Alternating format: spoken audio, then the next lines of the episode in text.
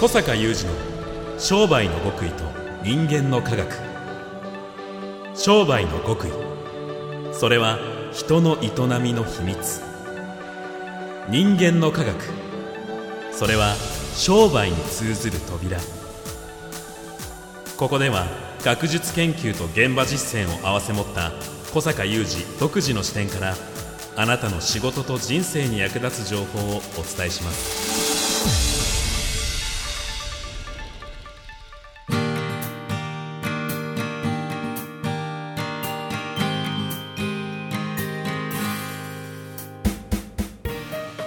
ちは小坂雄二です。こんにちは宮田悟です。2023年3月9日の番組です。さあ前回小坂さんの実践会の、えー年に1回の MVP 授賞式、はい。採点のお話をしていただきましたけれどもその中で登壇された受賞者の皆さんのお話が本当に素晴らしかったので、ん。改めてそこからの学びをまあ商売のね学びを今日はちょっとお伝えしたいというふうに思います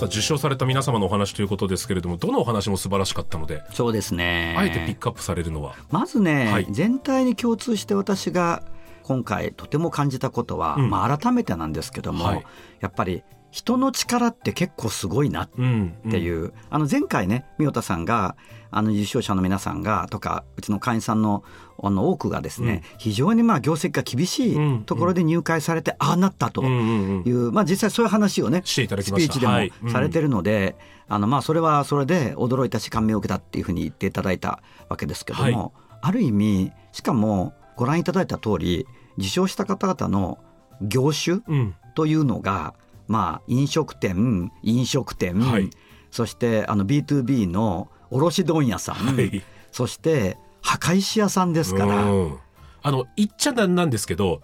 今をときめく 流行りの商売ではないんですよね。ね。なんか AI うんでなんとかとかね、うん。じゃあ全くないでしょ。はい。でそまあそれがゆえにってことでもないですけどもどの業界も厳しい。特に飲食業は、まあそのコロナあったじゃないですか。がそういうコロナがなくてもね決して楽ではない業種の中でよくぞ彼らがねあそこまでやっぱり結果を出せるよううんうんうにん。なった、やっぱその人の力っていうものの、まあ、強さっていうかな、その飲食業の方もあのスピーチでもおっしゃってましたけどもその前回もちょっと宮田さん触れてくれた人間が信じられなくなったり、うんあと行政を恨んだりってうん言ってましたよね、うんあとやっぱ心が折れそうになったと。はいいうことも、まあ、あったと、うん。あるいはその石材破壊者さん、まあ、通称的に言うと破壊者さんですけどもその石材業の方もそのコツコツとちょっと他の会員さんみたいに一気にね結果を出すというのは自分はできなくて、うん。でもコツコツとやり続けた。でも途中でやっぱり折れそうになったこともあるっていうふうに、うんまあ、人間ですからね、はい。あるんですよ。うん。だからそれがないようなうん。強い人が結果を出してるわけじゃないんですよ。うんうんうん。だけどやはりそのやり続けたことによって今生み出している結果は彼らが作り出した結果なんですよ。うんうん。私が具体的にあれをやれこれをやれって言ったことでもないし私が知恵を具体的に出して手取り足取り教えたわけでもないし、でも彼らも最初からやれたわけではないけど、まあ、今では何でもやれるようになってる。うんうん。このなんかね人の力っていういや可能性あるじゃんと。この時代にむしろってすごく思うんですよね。受賞された皆様がそれぞれ同じことを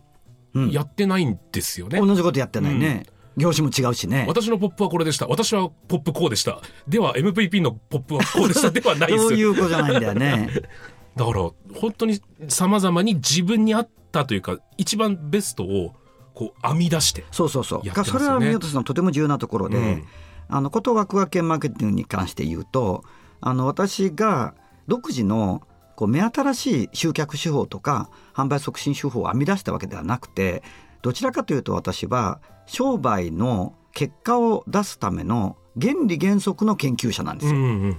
だから彼らはその原理原則を常に学んでるね。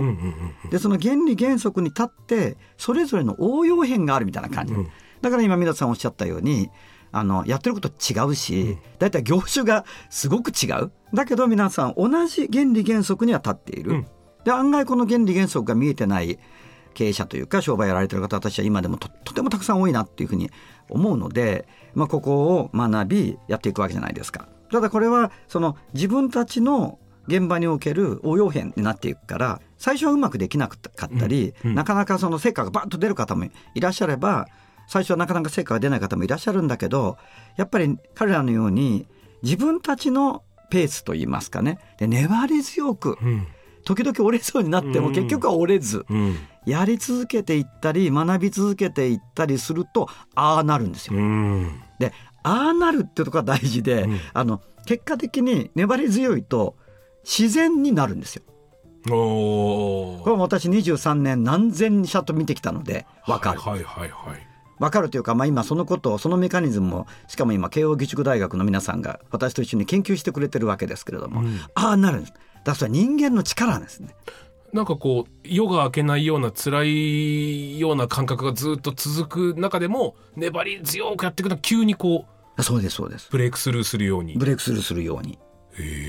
それで自分がこれよく私会員さんに言うし本人たちもこの間もスピーチで言ってましたけど思ってもいなかったようなレベルに到達するんですよ。うーん。まあ、あの石材業の方もあのその昔はねその売り上げが非常に厳しかった頃は営業やらないと仕事取れないってことで、はい。営業やられてたっていうのを前お話しくださったことがあるんですね。はい。でそのお悔やみ営業っていうのはあの業界はあって、うん。ご葬儀出されてる家って分かるじゃないですか。そうですね。葬儀出されてるから、うんうん。そこに飛び込み営業するんですよ。それはもう本当にね5社10社って来るらしいんですよ。そういうことを彼もやらないと仕事取れない。はいはいはいだけど本当にこれは辛いとそうですよねいうような時代があって、うんまああのスピーチ聞いていただいて分かるようにそういう人柄じゃないじゃないですかあの方ね。そうですねとにかくお客さんの幸せに寄り添うタイプの人ですから、うんだからやっぱ辛かったと思うんだよね。だけど今は全くそういう営業活動を何もやらないであの紹介とか口コミとかそういったことだったり、まあ、ホームページを見ご覧になって来られたりっていう方だけでかつてのその飛び込み営業をやられてた頃の4倍の売り上げになってるうんわけででもそういう彼のこの過程っていうのはやっぱり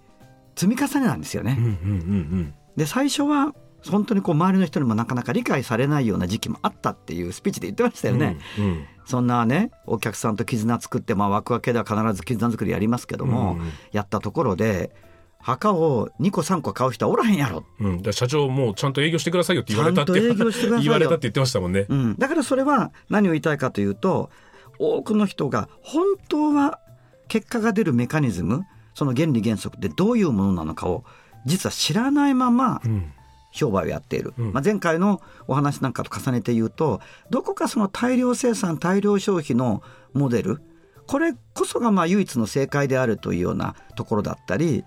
を見たりあるいは最先端の何かを取り入れていかないとなんかこの結果が出ていかないんじゃないかっていう、まあ、勘違いですよね。でも多くの場合僕ももしそれ社員に言われたらって思うんですけど社長そんなことしないでこっちやってくださいよって言われたらポキって心が 折ねれ折れちゃうかも。まあ、なので、はい何がもう一つ鍵かというと、はいこれも前回の話に通じますけども私たちは仲間とつながってるんですよ。そういうことですね。仲間とつながらないとうん折れますよ。粘り強くやって結果を出してるもう証明が周りにそうそいうるそう。っていうことが勇気になるわけですよね。特に、うん特にああいう場に来るとリアルに目の前にいますから。うんうんうん。であのよくねあの言うと失礼な言い方かもしれませんけど例えばその石材業の方にしても今回受賞された方々なんか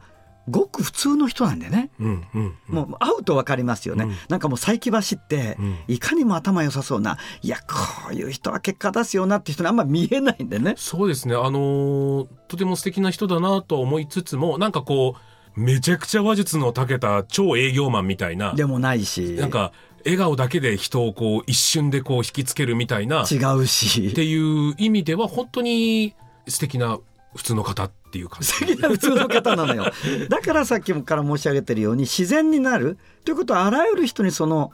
可能性が備わってるというかまあもっと言ってしまえば人間の脳って誰しもそうなってんだよっていう話でもある。だけどやっぱりそれを意志の力でどうにかするとか、うん。才能がある人がそうなるって話とは違っていてじゃあ何の力で後押しされるのかそれは仲間なんですよね。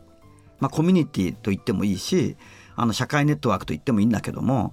あの故に私はこういう会をやってるしやっぱりそういうところにつながらないともう毎年どんどん商売って厳しくなっていく、うんうん。やっぱり環境が厳しくなっていくから別にどの道を歩んでもいいんだけども、まあ、私はその原理原則っていうものを抑えれば彼らのようないわゆるオールドエコノミーと呼ばれる方でもああして、まあ、どこかをきっかけにまたガーッとねはい。あのハッピーでかついい業績っていうふうにまあなっていく。その飲食業の方なんかのお一人の方なんかはもう客単価倍になってるうんね、うん。かつそのお客さんの来店頻度も増えている。まあ、すごいことですよ。なんかおっしゃってましたけど、もう深夜営業もやめました。うんランチ営業もやめました。うんうんそれでいて過去最高の売り上げになっている。そういう道があるんだと。しかしなかなかね、知識だけ知ったとしても、一人でそこにたどり着くことは、うんあまりにもこれからの商売環境が難しすぎて厳しすぎてちょっとしんどいかもしれないなと思うのでやっぱ23年やってきて思うことは23年やってきたのでこの仲間たちのこのコミュニティが育っているのでよかったなと思ってるわけですよ。まあそうですよね。そう自分が絶対いけるって確信してても、自分一人対10人の社員の反対だったらもう圧倒的に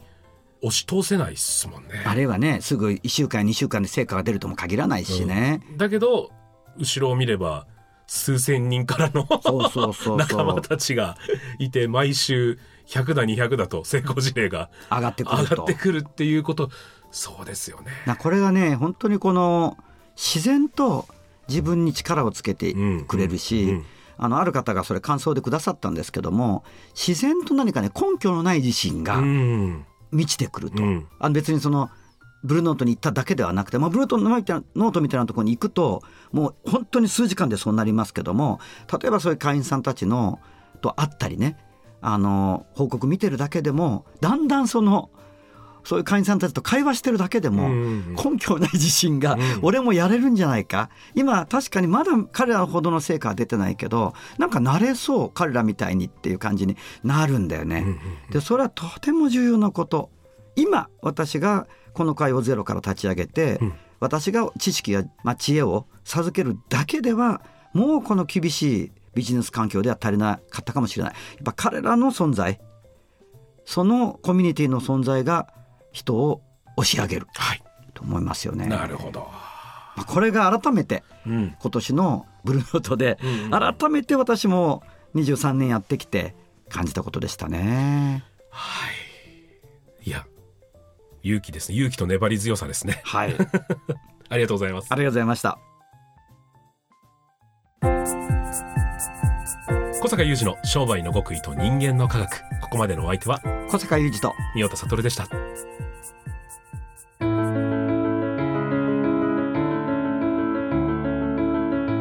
小坂雄二の商売の極意と人間の科学